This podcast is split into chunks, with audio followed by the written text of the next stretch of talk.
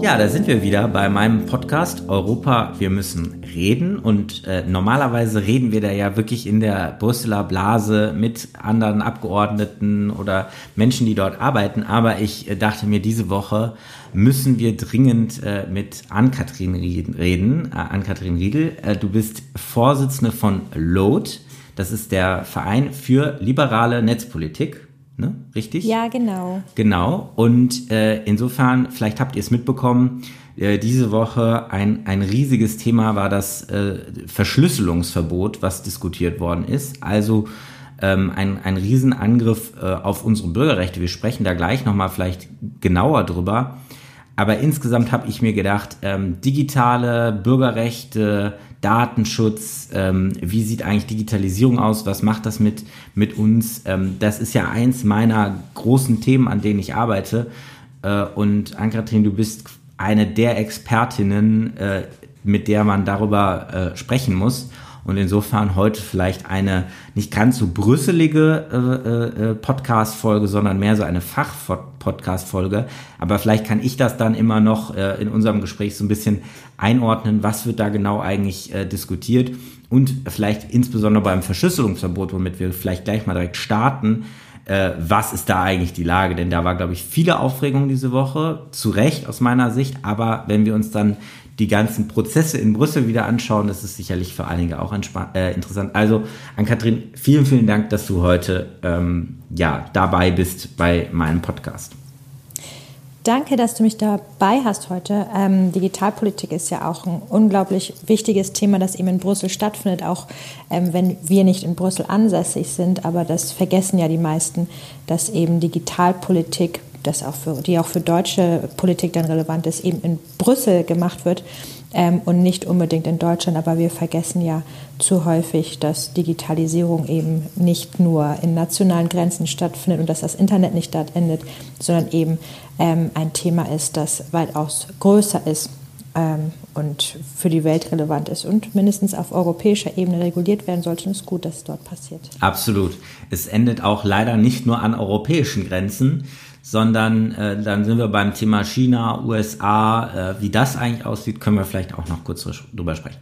Lass uns mal starten mit diese Woche eine, ich glaube am Sonntagabend war es noch, kurz vor dem Einschlafen habe ich einen What the fuck äh, Tweet von dir gesehen äh, zu diesem Bericht über das Verschlüsselungsverbot. Ich bin dann erstmal ehrlich gesagt ins Bett gegangen, äh, weil ich mir dachte, oh mein Gott, und habe am Morgen dann auch dazu mich informiert und den äh, und und äh, dazu ähm, dann entsprechend ja auch getwittert äh, und und ja auch viel kommuniziert. Verschlüsselungsverbot.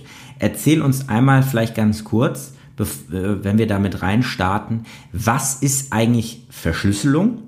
Und warum ist das eigentlich was enorm, enorm, enorm, enorm wichtiges?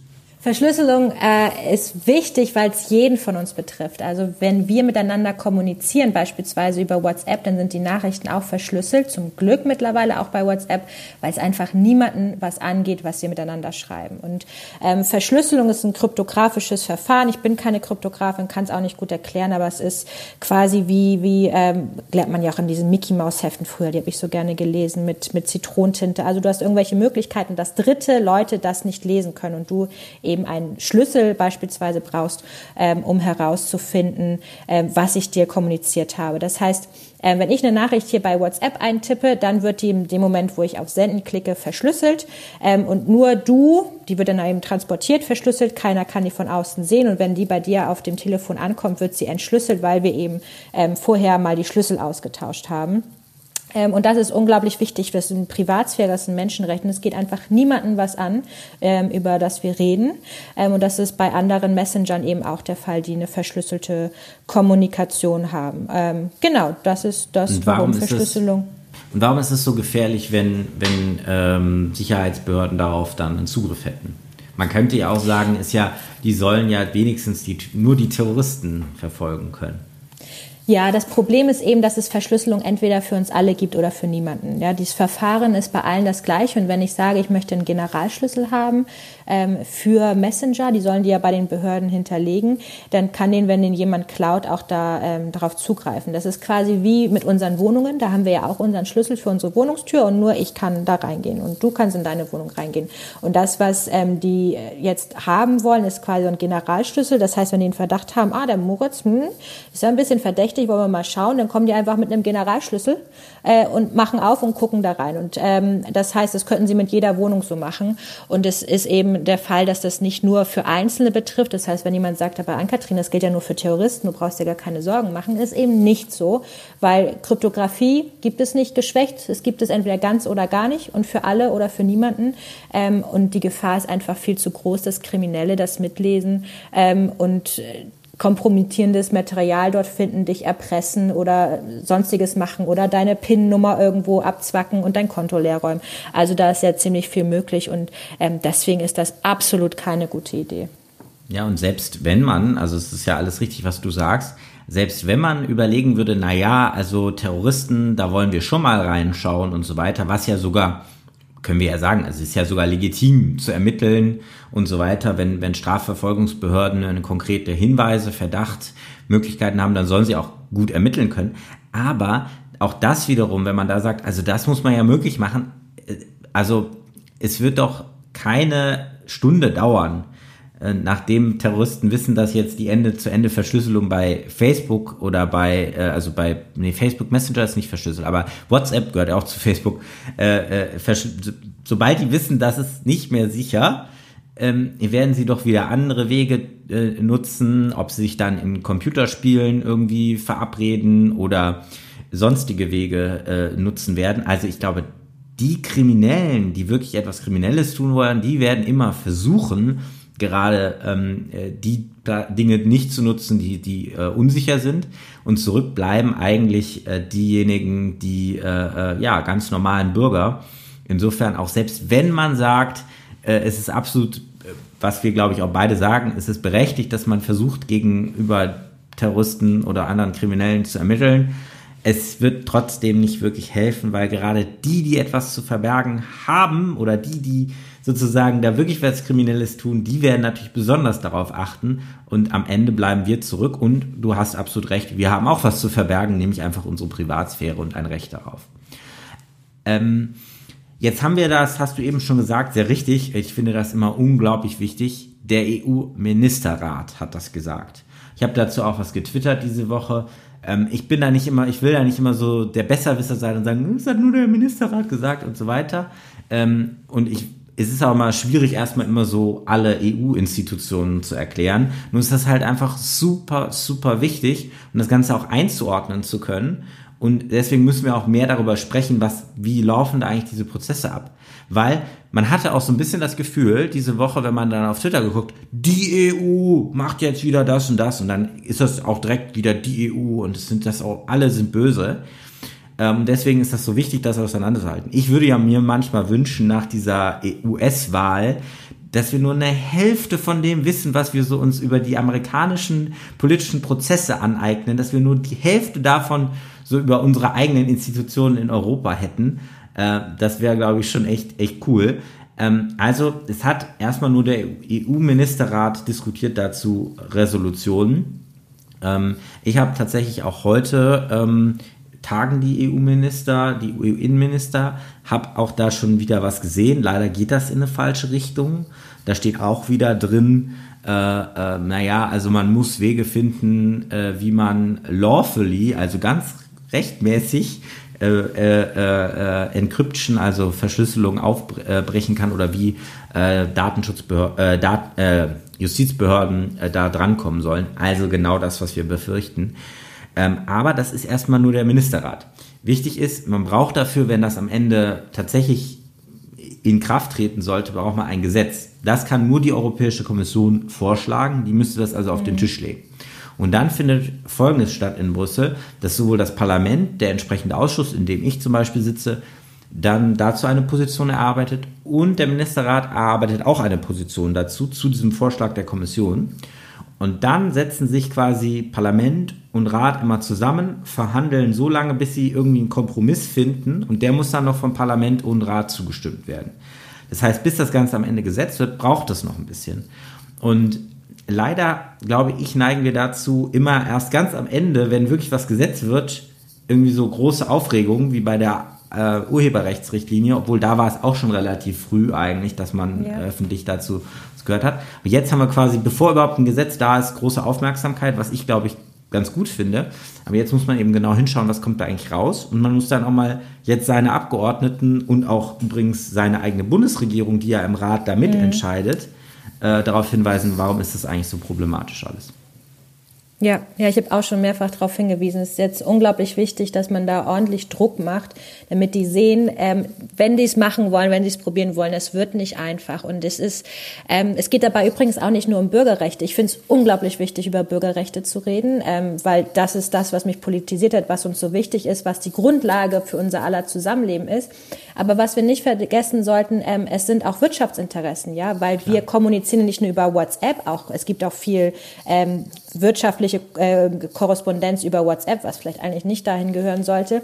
Aber ähm, dein, dein Online-Banking funktioniert äh, übrigens ja auch verschlüsselt, ja, oder Kommunikation eben unter Unternehmen, wo, ähm, wo, wo Firmengeheimnisse mitgeteilt wird, ja, wo wahnsinnig viele Angriffsvektoren sind für Kriminelle, um Informationen zu bekommen, äh, um dich damit zu erpressen, äh, um damit Schindluder zu treiben, äh, Sachen zu kopieren, was immer. Äh, die, die Kreativität von Kriminellen ist ja schier unermesslich.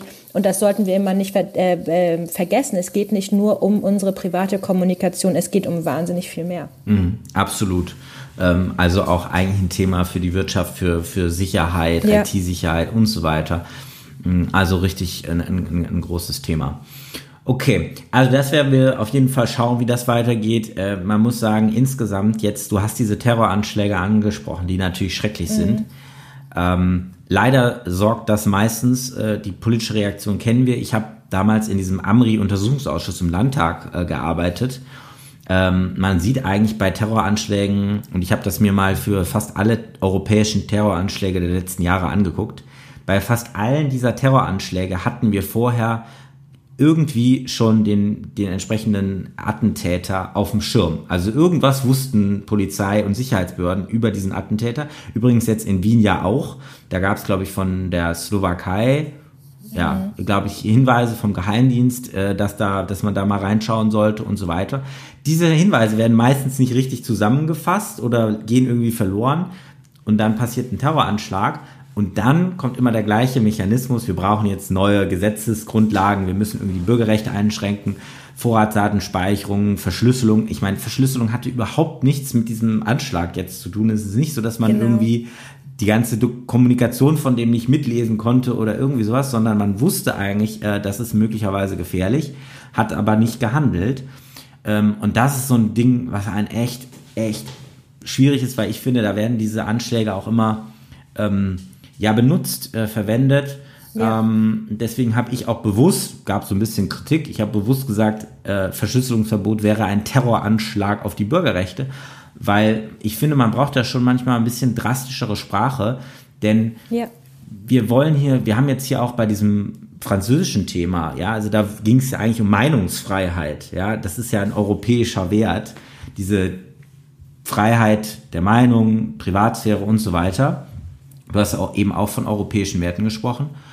Und äh, wir schränken jetzt die ein als Reaktion darauf. Also wir sollten eigentlich genau das Gegenteil tun, gucken, was ist eigentlich effektiv an Ermittlungen, können wir Europol stärken, können wir da auch mehr Personal vielleicht haben äh, und gleichzeitig, wie stärken wir eigentlich unsere Bürgerrechte, unsere äh, äh, ähm, ja, Freiheiten, die wir so haben, genau als Antwort auf, auf, auf Terroranschläge. Das ist ja. leider immer schade, das zu sehen.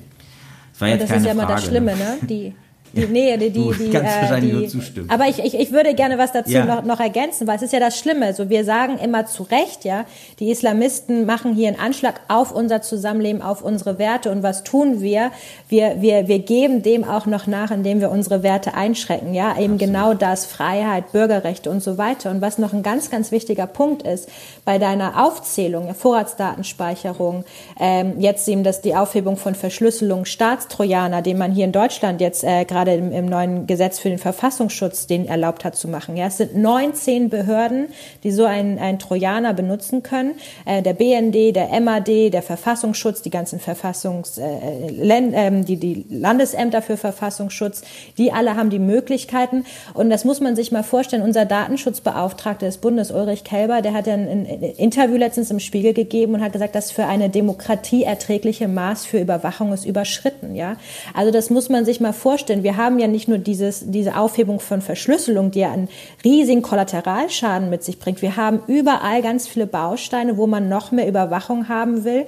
Ähm, Maßnahmen, möglichst viel Daten, Daten, Daten, Daten. Einen riesigen Heuhaufen macht, also um die Nadel zu finden im Heuhaufen, machen die den Heuhaufen noch größer und mit ähm, Methoden, die keinen Nachweis haben, dass sie überhaupt was bringen, außer dass sie massive Eingriffe in unsere Bürgerrechte haben. Und das ist sowas, weswegen wir auch zum Beispiel mal vorhin, wir brauchen dringend eine Überwachungsgesamtrechnung. Ja, ist eigentlich auch was, was das Bundesverfassungsgericht gesagt hat. Da muss man ähm, mal mehr drauf gucken, weil überall diese Befugnisse, also das Maß an Überwachung für den einzelnen Bürger, für die einzelne Bürgerin, ähm, ist extrem hoch. Und dann gibt es auch noch mal mehrere Gruppen, die noch mal mehr drunter leiden. Ja, das sind dann zum Beispiel äh, Migranten und Migranten, die noch mehr äh, unter Überwachung in, in einem demokratischen Land wie dem unseren ähm, leiden. Ich vermute mal in anderen europäischen Ländern ist das nicht anders. Und da muss man echt mal gucken, inwiefern ist das noch, ist das für eine Demokratie erträgliche Maß äh, überschritten. Ja. Ich finde das eine coole Idee, wirklich coole Idee, dir so eine quasi Gesamtrechnung über Erwa- Überwachung zu machen.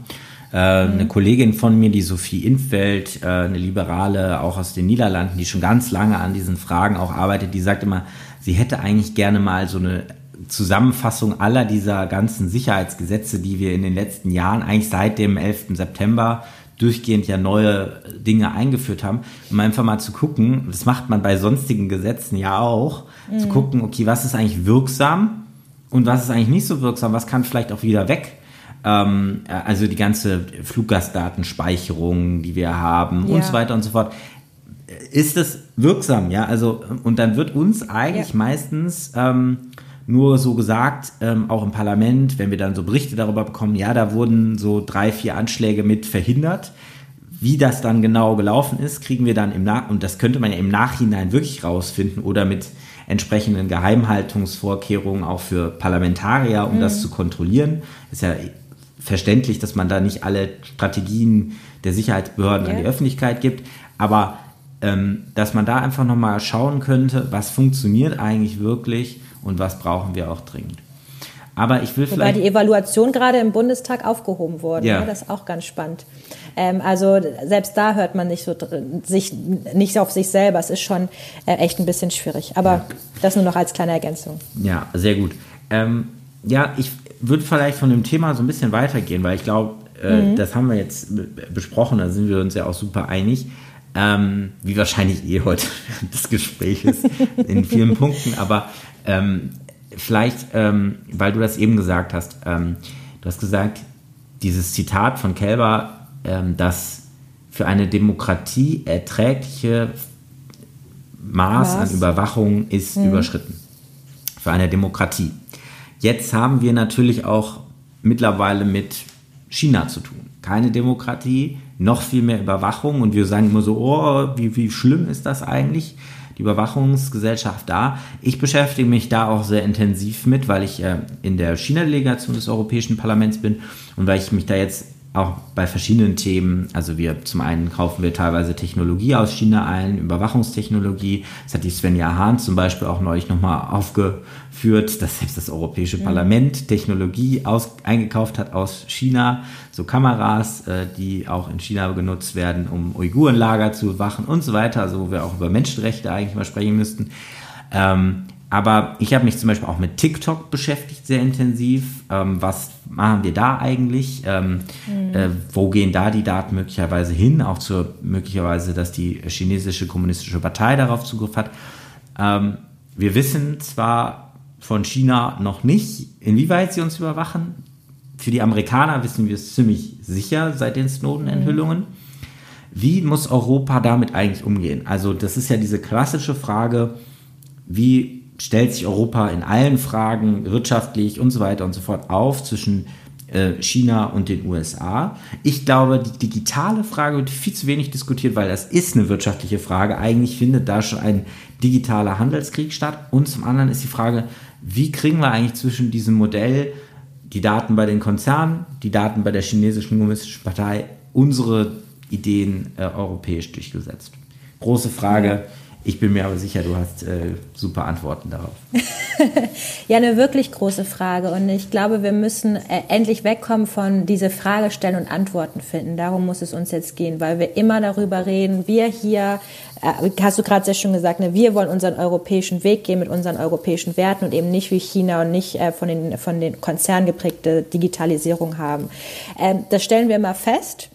Und ich sage immer, wir müssen jetzt aber auch dringend mal losgehen. Da gehört dann eben dazu auch A, das, was wir gerade besprochen haben, das geht dann halt einfach nicht. Ne? Das ist nicht unsere Werte, damit machen wir viel zu viel kaputt. Damit dann hat sich auch sehr viel erledigt, was Überwachung, die wir nicht wollen, von anderen, egal wem angeht, weil wir den quasi äh, Tor und Tür öffnen. Ähm, und wir müssen da eben ganz, ganz dringend schauen, was wir machen. Eine ehemalige ähm, Kollegin von dir aus dem, äh, aus dem Parlament, äh, Maritje Scharke, die mhm. war, glaube ich, vor dir äh, im Europäischen Parlament, ähm, niederländische liberale Kollegin jetzt, ich meine in Stanford, die schreibt ja. großartige ähm, Artikel dazu. Ich bin sehr, sehr großer Fan von ihr, die auch immer darauf plädiert, wir äh, oder demokratische Staaten müssen sich zusammenschließen und gucken, mhm. wie reguliere ich eben ähm, die digitale Sphäre. Und ich glaube, es ist immer bei, auch gerade unter uns Liberalen, das Wort Regulierung, wo man sagt, uh, ja. schwierig. Aber ich sage immer, es darf nicht um, um die Frage gehen, viel oder wenig Regulierung, sondern wir müssen uns gute für gute Regulierung, Regulierung einsetzen. Denn ja. es braucht Spielregeln und es wird eben alles geprägt ähm, durch, den, durch, durch Marktmacht, zum Beispiel von Google oder Apple oder Tencent äh, und, und Alibaba. Das heißt, es wird, es, es werden ja Tatsachen geschaffen und da müssen einfach demokratische Staaten ähm, sich zusammenschließen äh, und gucken, wie wollen wir das eigentlich haben, wie wollen wir es machen. Die ähm, europäische äh, oder die Datenschutzverordnung ist ein schönes Beispiel, wie es geht und wie man eben auch positiv was prägen kann. Ich will nicht sagen, dass die ohne Fehler ist und, und äh, man dann nicht Sachen besser machen könnte. Auf jeden Fall. Ich meine, man tut immer so, als gäbe es immer, also es, es ist der Normalfall, dass Gesetze äh, verabschiedet werden und sie perfekt sind. Das ist nie der Fall. Und da muss man natürlich Sachen besser machen und es muss schneller gehen. Äh, wir haben jetzt ja mit dem Digital Services Act wieder ein Riesenprojekt, wo wir sagen können, so wollen wir es haben, so wollen wir ähm, unsere Werte schützen und die digitale Welt ähm, prägen denn da muss ziemlich viel passieren. Diese ganze Überwachung ähm, über China, die du angesprochen hast, übrigens wurde ich auch gerade erst kürzlich darauf hingewiesen, ist ja nicht nur TikTok. Alle, die Spiele spielen, die, die äh, im Gaming-Bereich unterwegs sind, ähm, die sind auch mit ganz vielen chinesischen Konzernen unterwegs. Äh, mhm. Riot Games, meines Wissens, äh, ist komplett in der Hand von Tencent. Mhm. Ähm, und was da alles an Daten mit abgegriffen wird, eben ebenso, wenn wir über, ähm, über Facebook reden, äh, mit Instagram und so weiter und so fort. Und da muss es einfach ähm, striktere Regeln geben, ähm, auch wie wir eben ähm, ja, mit, mit der, mit der Marktmacht von, äh, von Konzernen umgehen. Auch das eigentlich eine große liberale Frage, ne? weil Monopole, die machen keinen Markt. Ähm, und da gibt es viel an Struktur, ähm, wo wir eigentlich viele, viele Stellschrauben zu, zu stellen haben und wo es viel zu tun ist. Und da muss man sich als, als demokratische Staaten, die Maritje Schark hat ja beispielsweise vorgeschlagen, so eine, wie die G, G10, G20-Kommission oder die D10, und das finde ich einen ganz, ganz spannenden Gedanken, den ich gerne weiterverfolgen möchte. Wie kann man da eben gemeinsame Regeln schaffen, äh, um das eben selber zu gestalten, diese digitale Welt? Das ist auch eine Riesenhoffnung von mir tatsächlich jetzt mit Joe Biden, äh, also mit einer anderen amerikanischen Regierung, vielleicht auch neue Art und Weise der Kommunikation darüber anfangen zu können, über mhm. genau solche Dinge. Ich weiß, die Wobei Joe Biden ja da ja auch leider nicht so die große, also mit Joe Biden ja. haben wir auf jeden Fall die bessere Wahl und ist jemand, mit dem man reden kann. Aber ja. was das Thema Bürgerrechte und so angeht, da muss man auch echt ein bisschen aufpassen. Es ist nicht nur Donald Trump, der die, die Section 230, das Haftungsprivileg abschaffen will. Joe Biden findet das auch nicht geil, hat er in einem ja. Interview gesagt. Okay. Ähm, also da muss man schon auch aufpassen. Aber wie du gerade sagst, es ist jemand, man hat plötzlich man wieder einen Demokraten ja. im nicht parteipolitischen Sinne vor sich. Ja. äh, und deswegen, äh, da geht es dann echt darum, das ein bisschen durchzusetzen. Äh, aber äh, es ist besser als vorher. Ich will nochmal auf deine Regeln äh, zu sprechen kommen, weil das ist tatsächlich sowas. Also Liberale haben immer so das Gefühl, uh, Regulierung. Aber der Punkt ist, mhm. ähm, wir wollen tendenziell so wenig Regeln wie möglich, aber die Freiheit des Einzelnen endet da, wo sie die Freiheit des anderen betrifft. Das ist genau. ganz, ganz wichtig. Also, dass man sozusagen auch überlegt, ähm, wie schafft man eigentlich möglichst viel Freiheit für möglichst viele Menschen. Ähm, genau. Das ist etwas, was wir viel stärker, glaube ich, noch betonen müssen. Und es waren Liberale, die gesagt haben, wir brauchen ähm, ein Kartellrecht beispielsweise, mhm. weil wir eben, wenn, wenn sich zu viel Macht bei Einzelnen konzentriert, das nicht gut ist. Und das ist auch nicht gut für Fortschritt, für Innovation, weil wir ja von Wettbewerb auch total überzeugt sind, im Gegensatz zu anderen äh, politischen genau. Richtungen, die denken, wir können das alles irgendwie, wir haben die eine Wahrheit, wir können das alles staatlich steuern. Die anderen denken, wir geben das irgendwie echten Monopolen. Wir glauben eigentlich ja, dass in der Masse da irgendwo die Klugheit ist und, und dass, mhm. sich, äh, dass sich daraus auch die besten Lösungen für eine Gesellschaft ergeben. Und deswegen braucht man natürlich kluge äh, Regelungen dazu. Und weil du den Digital Service Act angesprochen hast, gibt ja jetzt so die ersten Ideen dazu. Und ich muss eigentlich gesagt sagen, was ich so von der Kommission höre, finde ich sehr vernünftig, was die äh, so als Ideen, die jetzt so, so durchgesickert sind. Wir werden das im Dezember, also in ein paar Wochen, dann wirklich den Vorschlag sehen, dass man zum Beispiel eben sagt, Google darf nicht mehr automatisch seine Produkte bevorzugen. Ist doch völlig mhm. klar. Also, dass wir darüber mhm. diskutieren, dass Google zum Beispiel, da haben sich auch viele deutsche Unternehmen, digitale Unternehmen beschwert, äh, die sozusagen eigentlich nur über Google kommen die Kunden auf ihre Plattform und Google guckt sich die Daten so genau an und kann dann alle möglichen Daten dazu sammeln, kommt dann mit seinem eigenen Produkt äh, um die Ecke ja. und treibt sozusagen andere da aus dem Markt. So kann es eigentlich nicht funktionieren. Äh, und dass man da Regeln festlegt und sagt, nee, das dürft ihr nicht. Ihr dürft nicht eure eigenen Angebote bevorzugen. Nein, ihr müsst gewisse Daten auch teilen mit anderen oder die öffentlich machen das sind eigentlich doch Sachen, ähm, die super sind und da bin ich wirklich gespannt, ähm, was da tatsächlich mit dem Digital Service Act kommt. Und ich glaube, das ist ähm, enorm wichtig, dass wir da tatsächlich weiterkommen. Ähm, und dass Google jetzt zum Beispiel massive Lobbying-Aktivitäten dazu auch schon veröffentlicht worden sind äh, oder ja geleakt worden sind, dass da mhm. der europäische Kommissar, der zuständig ist, äh, sozusagen die Glaubwürdigkeit unterminiert werden soll oder so zeigt, wie sehr sie sich dagegen eigentlich wehren und das ist eigentlich, zeigt, ja. glaube ich, dass wir da auf, der richtigen, auf dem richtigen Weg sind zeigt dem auch nochmal, was Europa eigentlich ja für eine Macht hat. Wir stehen ja, ja ganz oft da und sagen, ja, wir sind ja eh verloren, wir äh, ist alles schon abgelaufen. Ja. Nein, Europa hat echt Power. Wir sind ein unglaublich wichtiger Markt in der Welt und wir sehen es ja mit der Datenschutzgrundverordnung. Ja, die ähm, Kalifornier haben das ähm, kopiert ähm, in, in Kenia wird das Ganze kopiert und so weiter. Es ist ein Exportschlager und das sollten wir nicht unterschätzen, was wir da äh, an Möglichkeiten haben. Absolut. Das ist mir zum Beispiel mal so richtig klar geworden. Äh, Anfang dieses Jahres war ich mit einer Delegation des Europäischen Parlaments in Washington. Und selbst da, also die Amerikaner sind, insbesondere die Trump-Administration ist natürlich richtig tough und sagt, ne, also wo es lang mhm. geht. Aber was ich ganz interessant war, fast alle Gesprächspartner in Washington, jetzt haben wir natürlich da wirklich mit Experten gesprochen, aber alle wussten detailliert, was die Datenschutzgrundverordnung ist. Und selbst wenn man mit der Industrie dort gesprochen hat, die haben sich mhm. halt natürlich auf die Datenschutzgrundverordnung eingestellt, weil die gesagt haben, äh, Riesenmarkt, ja, Europa ist eigentlich der größte Markt. Äh, und die haben dann entsprechend gesagt, ja, also am liebsten wäre uns eigentlich, wenn wir dann hier ähnliche Regeln hätten, damit wir uns, also damit wir uns da nicht sozusagen noch ständig irgendwie anpassen müssen überall, sondern dass wir relativ einheitliche Regelungen haben.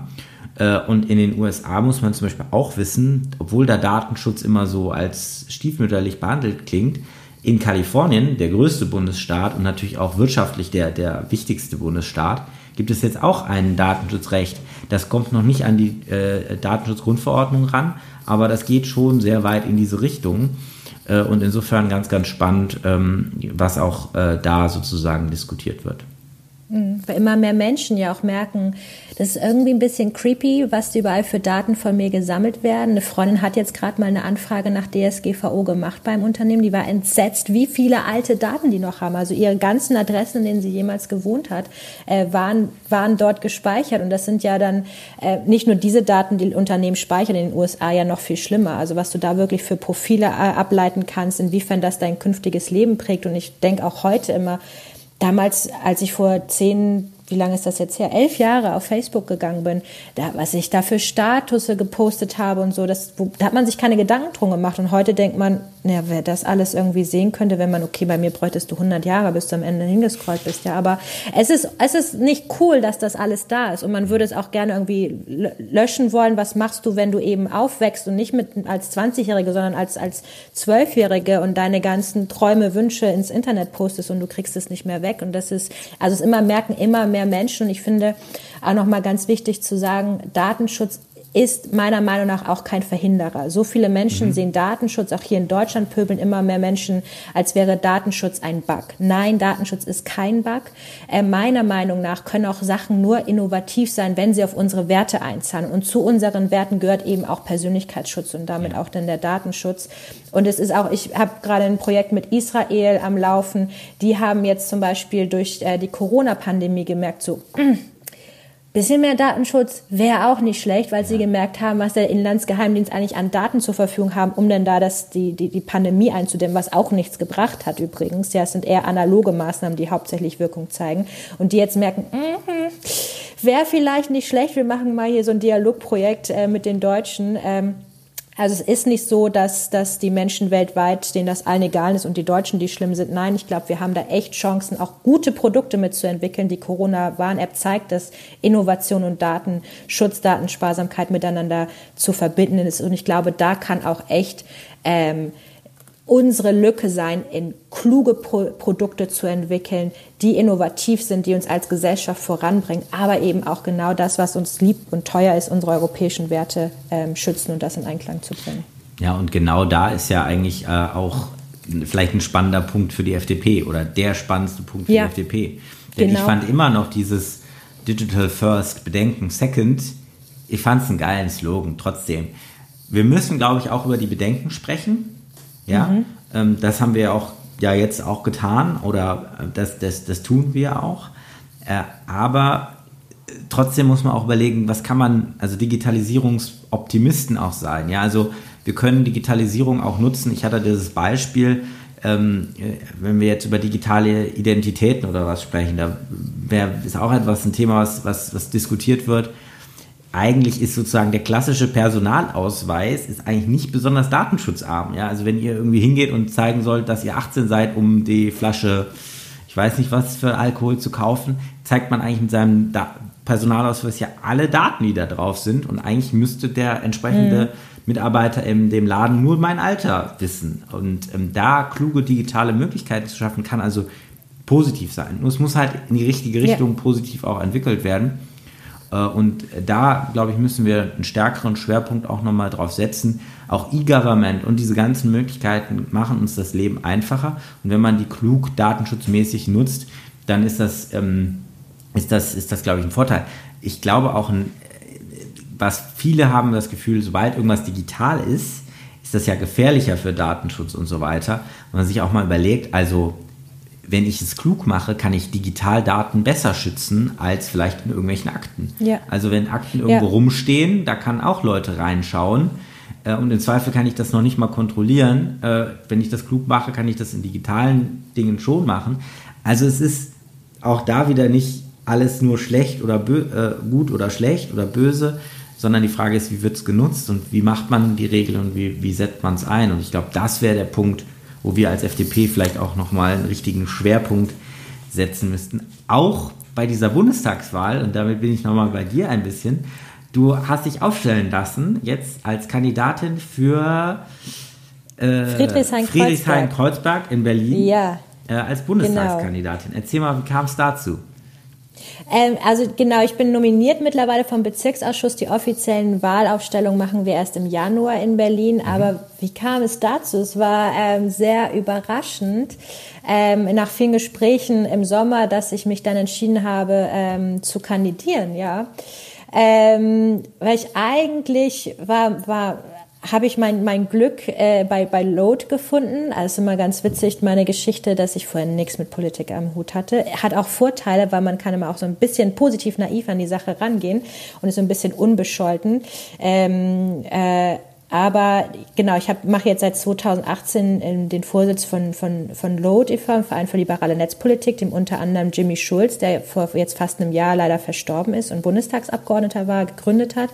Und das hat halt meine Leidenschaft, also so ein bisschen schon davor für Bürgerrechte im Digitalen äh, entwickelt. Und ich glaube, damit bin ich ganz erfolgreich unterwegs, auch in der liberalen Familie weltweit und da Werbung gemacht für das Thema, dass wir genau über das, was wir gerade gesprochen haben, dass wir uns da als Liberale äh, sprechen, weil wie gesagt, gesagt, über die ganze liberale Familie viel, viel noch stärker einbringen, als wir es eh schon tun und dass das unser Thema ist. Ja, und dann äh, kam halt eben im Sommer diese Gespräche und ähm, ich habe dann viel hin und her rum überlegt, will ich das und habe dann gedacht, nee, ich mache das. Ähm, weil ich eben auch genau diese Themen in den Bundestag äh, reinbringen will. Jetzt ist halt Jimmy Schulz leider gestorben. Haben noch andere kluge, liberale Köpfe, ähm, die diese Themen bespielen. Aber ich habe gedacht, nee, ähm, ich habe so einen Zuspruch bekommen und das ehrt mich wirklich sehr. Ich bin da ähm, war sehr demütig, als ich meine Bewerbung bekannt gemacht habe, dass wirklich von ganz, ganz vielen äh, Menschen auch eben überparteilich da so eine positive Rückmeldung kam, weil es mir immer wichtig ist, äh, ja, ich habe meinen klaren liberalen Fokus, aber mir geht es um die Bürgerrechte und das ist übrigens auch das Schöne in meinem Feld. Ähm, wir sind da sehr überparteilich unterwegs. Ja. Die, die Linien laufen da nicht innerhalb der oder zwischen den Parteien, sondern eher zwischen den äh, Netzpolitikern und Innenpolitikern. Ähm, und ich glaube, es gibt keine wichtigeren Zeiten. Wir haben es jetzt ja, glaube ich, in, gerade in, in der letzten halben Stunde sind wir schon unterwegs. Ja. Ähm, äh, ähm, gut rausgestellt, wie wichtig und, und das Thema für die Zukunft ist. Und ähm, das wird halt eben auch viel in den Nationalparlamenten noch gestaltet und das würde ich sehr gerne machen. Und ich ähm, genau, ich sind auch so ganz ganz banale Themen. Ich glaube auch, ähm, man kann zeigen, es gibt liberale Frauen. Ne, wir werden ja mal so als Männerpartei gesehen, aber es gibt auch liberale Frauen. Und dann muss man auch, auch in Zeiten von so einem Rechtsruck und wo auch gerade ähm, auf junge Frauen öffentlich drauf gehackt wird, äh, zu sagen, nein, ich lasse mich nicht klein machen. Ähm, hier bin ich und ich setze mich ein für eine offene, plurale Gesellschaft. Ähm, und das will ich gerne machen im nächsten Bundestag, ja. Ja, super. Ich habe mich auf jeden Fall sehr gefreut. Das ist, glaube ich, eine Riesenverstärkung für die FDP äh, Bürgerrechtspolitik, Digitalpolitik. Also da wärst du auf jeden Fall, und ich glaube, das hat man in der letzten halben Stunde auch gehört, eine ganz, ganz laute Stimme für. Weil wir tatsächlich schon ein bisschen auf die Zeit gucken müssen. Meine letzte Frage an die Gäste ist immer, äh, tatsächlich, okay, stellt euch mal vor, was ist deine Vision für Europa? Jetzt ist das nicht so Brüssel fokussiert. Ich könnte mir vorstellen, es zieht sich vielleicht auch ein bisschen auf einen Themenbereich, aber vielleicht so mit einem Satz oder zwei, wie stellst du dir, wie soll Europa da aussehen? Vielleicht in der Netzpolitik, Bürgerrechtspolitik, Digitalpolitik mhm. in den nächsten 10, 20 Jahren? Also ich glaube, das habe ich habe ich schon mal gerade so ein bisschen schon rausgearbeitet. Ich würde mir wirklich wünschen, dass Europa sich mehr bewusst wird, und, Europa ist jetzt eigentlich blöd gesagt, dass uns Europäerinnen und Europäern, jedem Einzelnen von uns, weil Europa ist nicht irgend, das ist kein Konstrukt irgendwas. Europa, das sind wir. Das bist du, das bin ich und das sind alle Menschen, die hier, die hier leben, dass uns bewusst wird, dass das nicht nice to have ist, dass Freiheit nicht nice to have ist, dass unsere Bürgerrechte, die sind hart erkämpft worden von vielen Menschen und das liegt in unserer Verantwortung. Und ich finde, ähm, beispielsweise so Bewegungen wie Fridays for Future, ähm, super, dass es sie gibt. Ich bin mit den inhaltlich äh, habe ich auch meine Differenzen, aber ich finde es großartig, dass da so eine Bewegung ist, die sagt, wir müssen hier echt mal gucken, wie geht das mit der Nachhaltigkeit weiter. Und ich würde mir wünschen, dass wir auch so eine Bewegung haben für unsere ähm, Grund- und Freiheitsrechte, weil es ist leider so verständlich, ähm, ähm, ähm das ist so, so selbstverständlich für uns geworden. Wir beide sind damit aufgewachsen. Ja, Grenzen in Europa kennen wir nicht. Wir kennen auch nicht, dass wir irgendwie überwacht werden, dass wir unterdrückt sind, dass wir Angst haben müssen, jemandem was zu schreiben, weil es jemand mitlesen könnte. und dass uns das nochmal bewusster wird, dass das nicht selbstverständlich ist, dass wir alle jeden Tag und nicht nur Freitag, sondern von Montag bis Sonntag 24 Stunden, denn Grund- und Bürgerrechte schlafen nicht, dafür eintreten ähm, weltweit und zeigen, das ist geil, Demokratie ist geil, Demokratie lebt, wir streiten alle miteinander im besten Sinne für die besten Lösungen. Das funktioniert, das haben wir jetzt auch in den USA gesehen. Die Demokratie lebt und sie ist immer stärker als alles andere, auch wenn es manchmal zäh ist und anstrengend ist und nervig ist, aber es macht Spaß und es ist cool.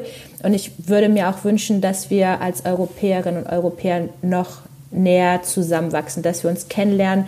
Es ist so großartig, so viel Vielfalt, die wir haben, was man lernen kann. Schöne Weine, lecker Essen, nette Menschen, andere Lebensformen. Das ist doch großartig. Und wir haben keine Grenzen zwischen uns und dass wir solche Austauschprojekte auf allen möglichen Ebenen äh, weiter fördern. Und das Schöne finde ich noch an, an, an allerletztes, ich sage immer, ähm, jetzt durch diese ganze Corona-Pandemie haben die ganzen Digital- äh, oder die ganzen Digital-Ablehner gemerkt, man kann doch ganz viel mit Digitalisierung ersetzen. Wir können jetzt, äh, auch wir sehen uns hier jetzt über einen Videocall. Ähm, wir müssen nicht immer reisen, auch wenn es schön ist, man kann sehr viel ersetzen. Aber alle, die merken, die so eine Digital-Enthusiasten waren, merken, ach, es wäre aber auch schön, wenn wir jetzt nebeneinander sitzen würden. Ne? Und ein Weinchen, ein bisschen früh für einen Wein, aber ja. einen Kaffee zusammen trinken würden. und eben dieses, dieses Zusammenkommen. Aber wir können eben auch ganz viel Nähe schaffen oder Kennenlernen schaffen durch digitale Konferenzen, durch digitale Roundtable, um uns einfach näher zu kommen und uns auszutauschen, weil das merkt man immer.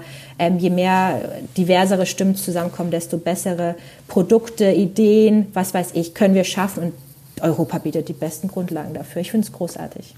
Und dafür müssen wir, wie gesagt, miteinander reden, so wie in meinem Podcast. Genau. Europa, wir müssen reden. Es war schön, mit dir zu reden, Ann-Kathrin. Vielen, vielen Dank äh, für, Danke. dass du heute in meinem Podcast warst. Danke für die Einladung, lieber Moritz. So, ich hoffe, der Podcast hat euch heute wieder gefallen. Wenn ja, dann lasst doch einfach eine gute Bewertung da, teilt den Podcast mit Freunden oder schreibt mir Feedback in die Kommentare.